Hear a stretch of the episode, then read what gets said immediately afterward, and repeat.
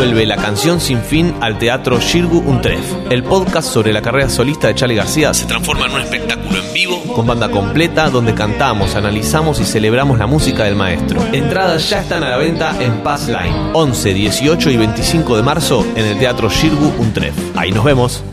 Eh, lo seguimos leyendo en un ratito, pero nos metemos ya en lo que sigue, que es eh, el debut, además, de Viole Weber eh, con su columna. En este caso, China en la consolidación del poder de Xi Jinping. Asumió formalmente, digamos, el tercer mandato, entonces consecutivo, ¿no? Así es, eh, estuvo celebrándose la sesión de eh, la Asamblea Popular Nacional, que se celebra una vez por año, eh, a la vez de la Conferencia Consultiva Política, que es el momento de las dos sesiones, así se denomina.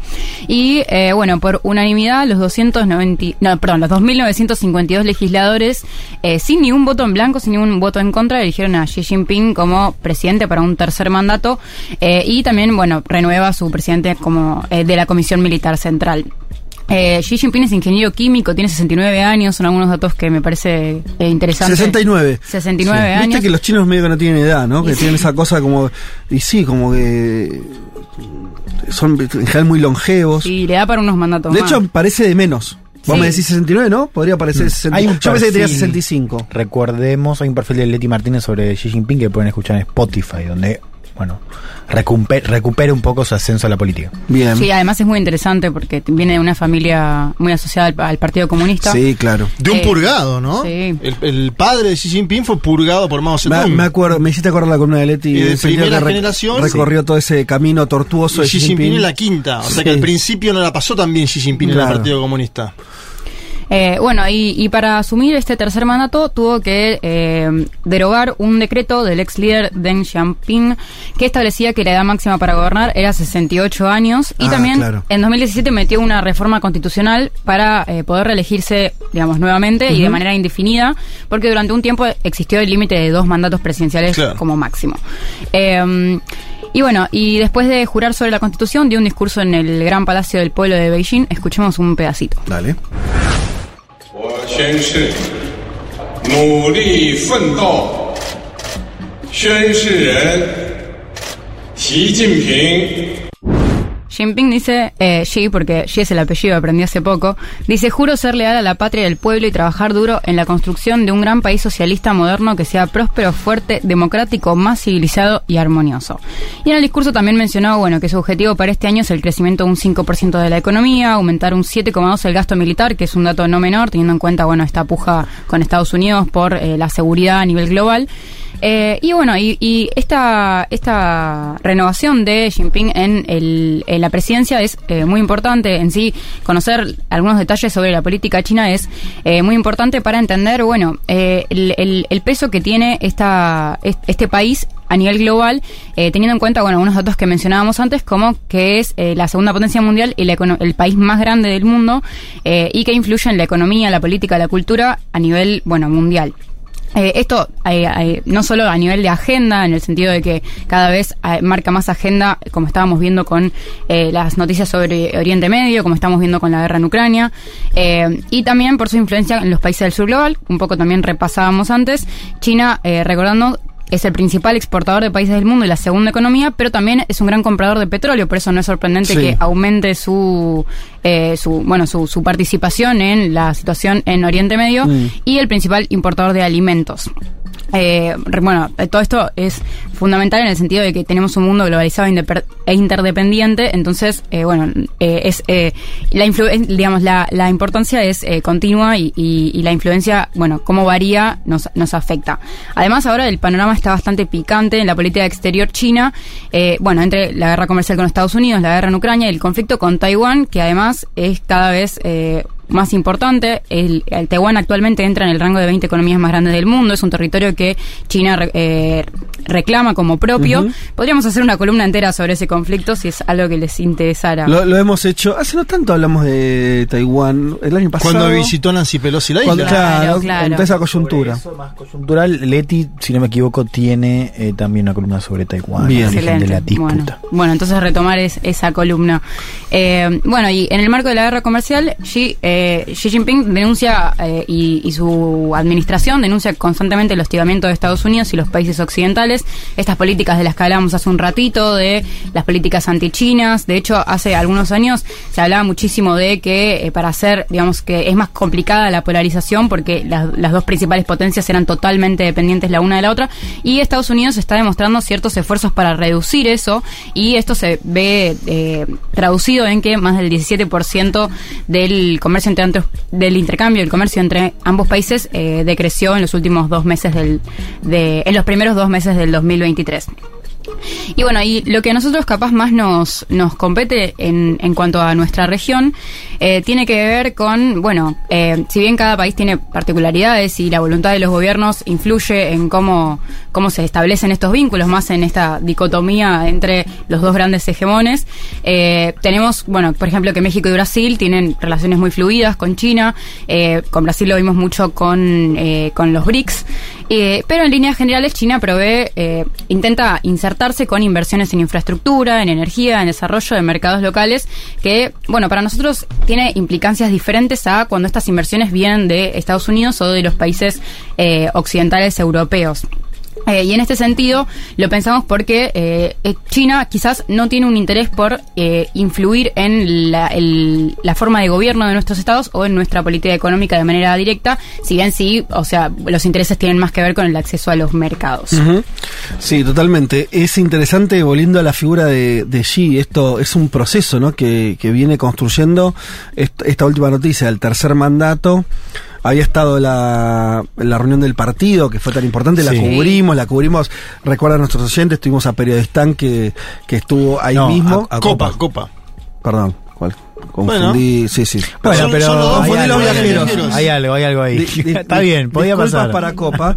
Eh, lo tuvimos a él como, como corresponsal. De hecho, él, él- ¿se acuerdan que presenció ese momento que también se hizo muy viral Sí. cuando eh, sacan A Hu Jintao. a Hu Jintao, un ex eh, primer ministro chino, y se especuló mucho con eso, pero como sea, ese partido, ese, ese congreso significó el poder que había acumulado Xi como nuevo líder, ¿no? Que ya muy distinto, porque recordemos eso que vos decías, Viole, de que había una limitación de mandatos.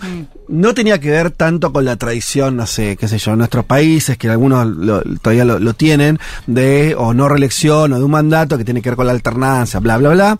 En China tenía que ver con una salida muy traumática, lo que fue el liderazgo en su momento de Mao y demás liderazgos, eh, eh, sí, que, que no estaban regidos por límites institucionales, y los chinos durante unos cuantos años fue- dijeron, che, bueno, a ver, vamos a ordenar esto, no más de dos mandatos como una forma de generar recambio y de que nadie tuviera tanto poder, como que el poder fuera el partido. Ahora, eso con Xi empieza a modificarse, no porque el partido haya perdido lugar ni nada, sino como que sobre el poder del partido se encarama también un, un liderazgo carismático, ¿no? Eh, muy, muy relevante. Sí, no, y además lo que vimos en esa última, ese último congreso fue como el comité permanente, es el Politburó, digo, las siete personas más poderosas de China, digo, del partido, eh, antes habíamos tenido una superioridad de las llegados a- allí, pero todavía con algunos, no críticos, pero sí con gente cercana, por ejemplo, a Hu Jintao, del ala más liberal, si querés, así se dice en China al menos, eh, y en este nuevo mandato esa gente se fue, o sea, son, toda, son, to- son todos leales allí en este claro, claro, claro, lógico.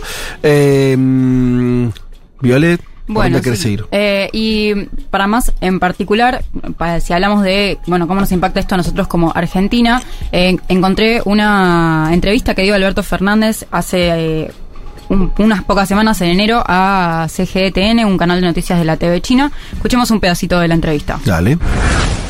Yo creo que el presidente Xi Jinping ha sido central para que el acercamiento de nuestros pueblos se convierta en un dato de la realidad. Efectivamente tenemos una gran distancia. Y yo como argentino tengo que estar muy agradecido al gobierno de China porque en un momento difícil se ha puesto de nuestro lado a ayudarnos y nos ha ayudado con, con el swap que nos permite mejorar el intercambio comercial a la que originalmente tenía. Y tenemos muchas empresas chinas trabajando en Argentina en materia de agroindustria, en materia de cereales, en materia de litio, en materia de gas. Creo que ahí hay un, un potencial enorme donde el vínculo se puede hacer mucho más profundo. Acá Alberto menciona, bueno, varios puntos clave de la cooperación económica entre ambos países. También a- a- hace alusión a- al intercambio con el tema de las vacunas en la pandemia, eh, cuando habla de que nos ayudaron cuando lo necesitábamos. Y bueno, y también menciona el swap, que es un- así como en bruto un tipo de contrato financiero para que, que a través del intercambio de monedas permite sacar ciertas ventajas.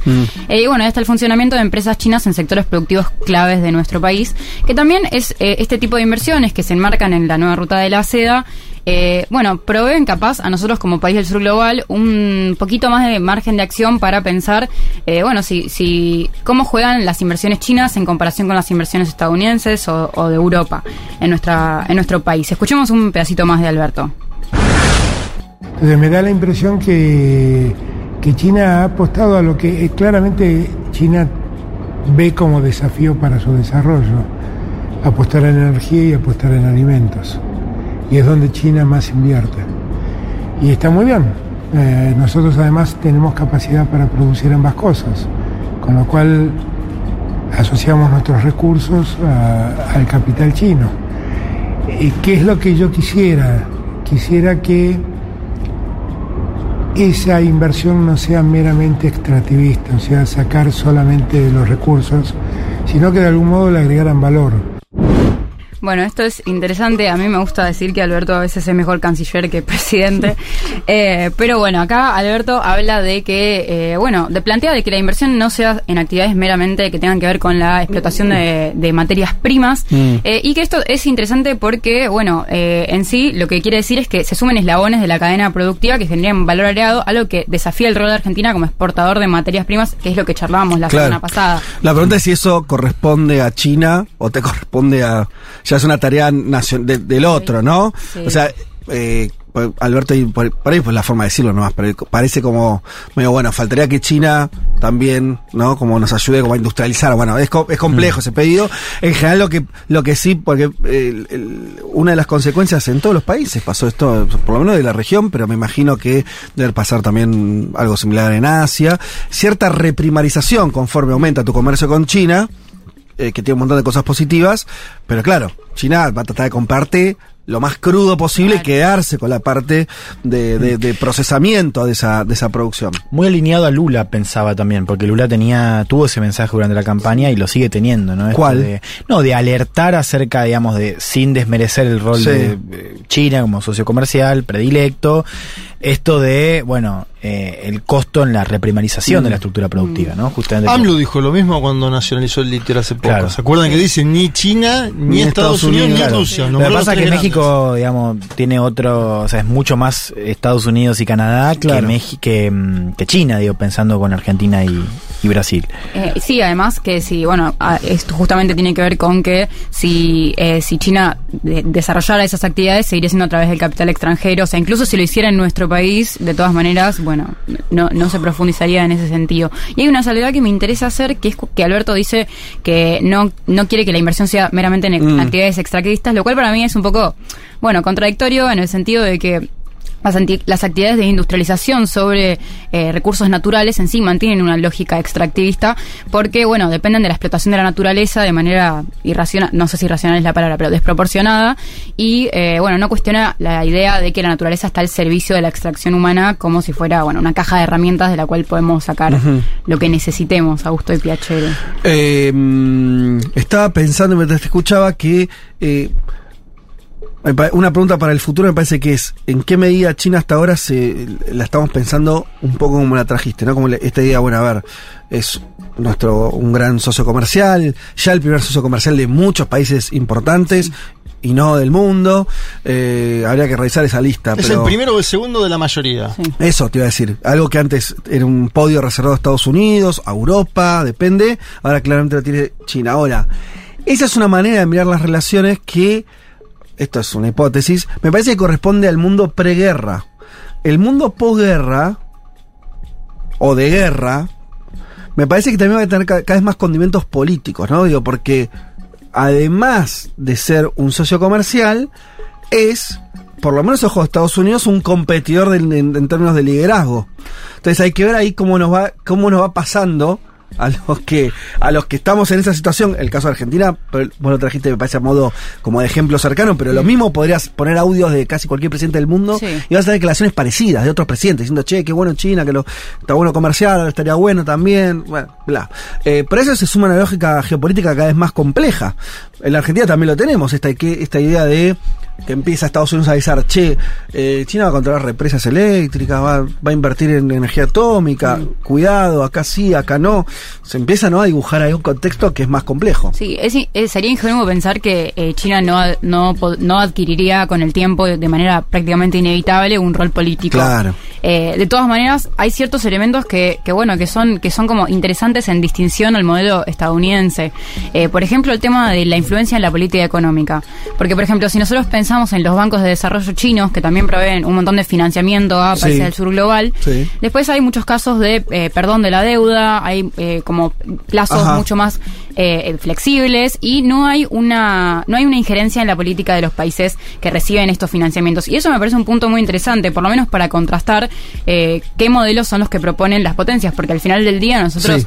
eh, vamos con alguien hay que transar Sí, eso me gusta, me, me- gustó mucho esa frase. Eh, sí, eh, claro, dicha de otra manera podría ser todos los países como los nuestros son tomadores de, de- de la situación que tenés. Claro. No decidimos no, no, el juego. Claro, no, no, vos no podés poner la regla del juego porque hay una asimetría de poder. Vos tenés un hegemón y un país del sur global. Ahora, vos como país del sur global tenés dos hegemones que se pelean por tus recursos naturales. Bueno, vos querés industrializarlos, todo bien. Sí, Sí. ese es un Ese es tu problema, problema. tuyo, claro. Sí, total. Eh, pero bueno, vos ahí tenés Sí. cierto margen de acción en el que vos podés, bueno, ir viendo qué elementos implica, Sí. o sea, qué consecuencias trae la inversión de cada uno de estos eh, potencias. Y vos ahí lo que estás diciendo es que las condiciones, por lo menos ahora que pone China, son más blandas o, o por lo menos tienen menos injerencia sobre recetas económicas de política pública que lo que tienen por ahí los organismos multilaterales de crédito, Exacto. Occidente en general o Estados Unidos en particular.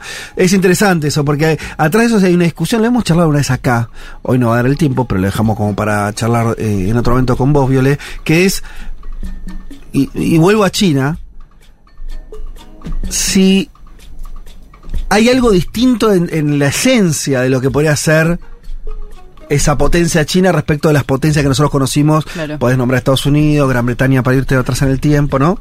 ¿Hay una diferencia o no? Eso es muy interesante discutir. Los chinos te dicen, sí, no tenemos nada que ver. Y te dicen, datos. Nosotros no invadimos otros países. ¿No? Nosotros no fuimos nunca coloniali- col- eh, colonialistas. Mm.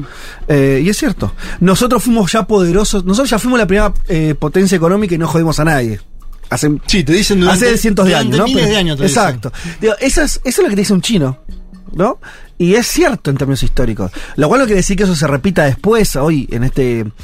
eh, pero es interesante esa pregunta. Sí. Si, si ellos van a alumbrar una nueva forma de ser, de, de- hasta te diría hegemónicos eventualmente. No lo sé. O si es posible eso también. Es posible ¿Es ser posible potencia ser mundial. hegemón y potencia Claro. sin eh, oprimir. Anda a preguntar a los países africanos también me parece en un punto. Ahí se abre otra discusión, ¿no? Bueno, en relación a China también Claro. decís. Bueno, habría que ver eso. No sé cómo funciona en términos de injerencia en políticas públicas. Desconozco. ¿eh? Yo más allá de lo, lo- el papel externo de China, hay una cosa que me gusta apuntar del nuevo mandato de Xi Jinping, que son los desafíos, si se quiere, internos, porque China va a Mm. crecer menos. Xi Jinping, cuando empezó a ser presidente, ¿eh? estamos hablando de un liderazgo que ya lleva décadas, crecía China a 14 puntos anuales. sí, es sí. muchísimo. Y ahora estamos diciendo que va a crecer Sí, al 5, cinco. que la expectativa, la meta es del 5. Que él dice aparte que quiere una mejora en la distribución de lo interno de China como idea.